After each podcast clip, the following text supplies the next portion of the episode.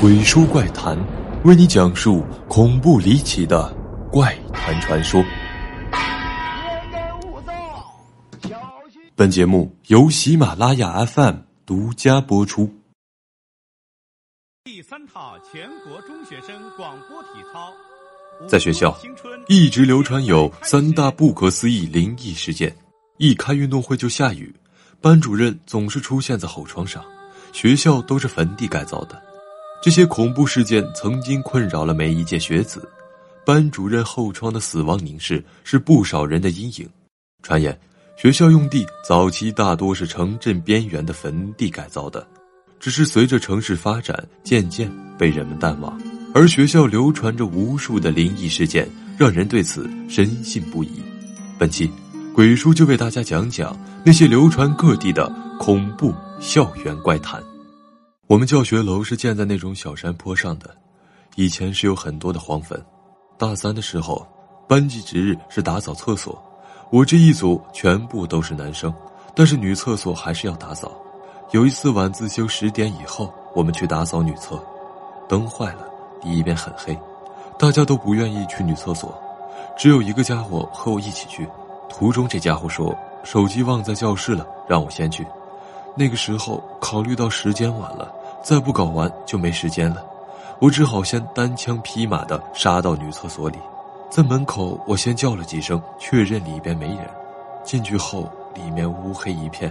突然，我感觉到有呼吸喘气的声音。我瞄了一眼身后，有一个黑影挡住厕所门口的光线。我以为是一起打扫的同伙，就叫他开工了。黑影哦的回了一声，但声音根本不是。等我做完卫生，同伴才从教室里出来。上中学的时候，初一是在中部校区。中部校区有一个不成文的规定：七点以后不允许任何老师、学生进入，同时不开放四楼。一开始很好奇，直到后来一个学姐跟我说，中部校区在我入校的几年前曾经发生过一件诡异的事，而且被监控录像拍了下来。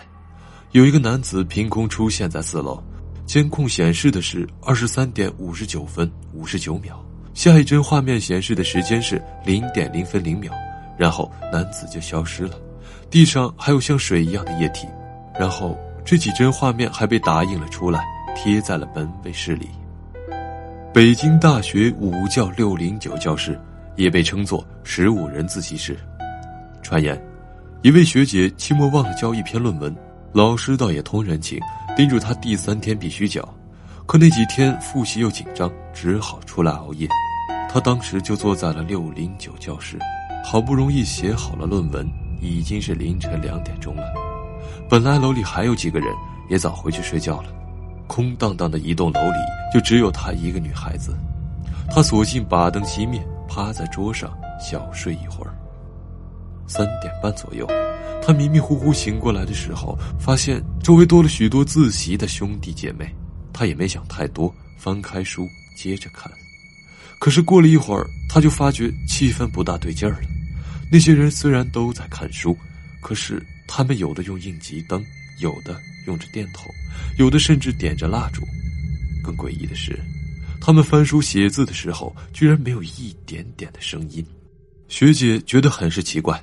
瞥了一眼离他坐的最近的那个人，发现他的教科书上面的某些题外话还是黑体标记的。他蓦地想起来，那本教材是文革之前的版本。这个时候，他才注意到那学生的装束也是灰蓝的中山装。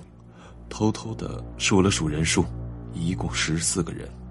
对，最终的结果，他就是那第十五个。我大学就读于一所山东的高校。学校有一个七号宿舍楼，宿舍楼一共有九座，但是除了七号宿舍楼都很正常，唯独这个七号宿舍楼没有房顶，所以别的宿舍楼六层都有人居住，七号楼就四层有人居住。这个七号楼为什么不封房顶呢？我就好奇的问了一个学长，这才知道我们学校的唯一一个校园怪谈。原来，在建造这个七号宿舍楼时。有一个建筑工人意外的坠楼身亡，学校为了声誉和包工头把这个事情用钱压了下去。但是，在这个房子封顶的时候，怎么也不能封顶，即使是封好了顶，第二天屋顶就自己塌了下来。后来，学校和包工头有一些害怕，请了一个法师进行做法辟邪，但是还是不管用。最后，学校和包工头为了不惹事端，七号楼就不封顶了。入住七号楼的学生都说，这个七号楼的五楼阴森森的，让人不寒而栗。但是都没有多想，就住下了。不过第二天，有一个女学生就退学了，貌似女学生受到了很严重的惊吓，不知道看到了什么很恐怖的东西。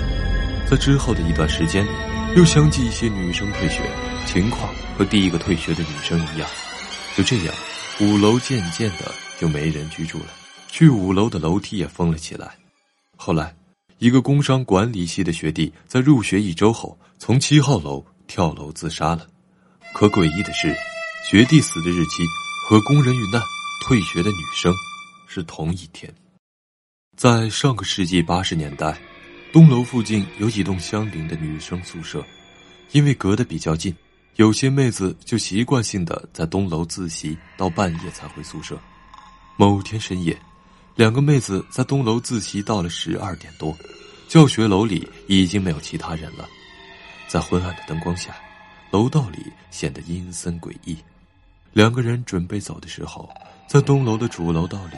其中一个女生顺便照了一下镜子，没想到她突然就脸色惨白的呆在了原地。另一个女生发现不对劲，当她转过头准备问怎么了的时候，结果她也看到了镜子里那恐怖的一幕，在自己的身后，有一群穿着二三十年代的学生装的学生，面无表情的从教室里走出来，整齐的经过楼道，从大门走出东楼，消失在昏暗的尽头。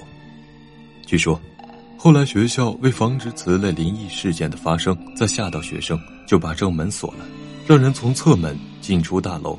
最重要的是，把那面镜子撤走了。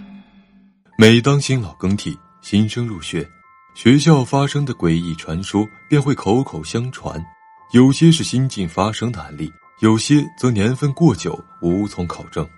你的学校有什么灵异传说吗？欢迎评论区留言。谈谈你的看法。对灵异事件、都市传说感兴趣的朋友，可以关注我的公众号“鬼叔怪谈”，获取更多。本期结束，周六黄河灵异传说，不见不散。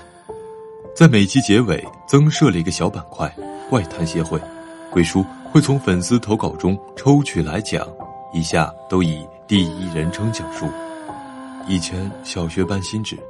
挖地基翻地的时候，亲眼看到挖出了大概十多口的棺材。后来听别人说，这十来口棺材按着太极图案摆放，里边却只有八具尸体，而且棺材下面还是用木架撑着。后来警察来了，叫人帮忙把所有的棺材抬起来。开始没人愿意，后来学校给了点钱才抬。学校又请了一个很出名的寺庙住持下来念经超度。好像说还请了几件开过光的法器放在了那个棺材里边。那个时候人心惶惶，上面还专门派了巡逻的下来。最后抬尸体的那些人，在三四年后生病过世，都是四十多岁的中年人。好了，这就是我要为你讲述的故事。欢迎订阅《鬼书怪谈》，也可关注我的微博或者微信公众号“鬼书怪谈”。晚安。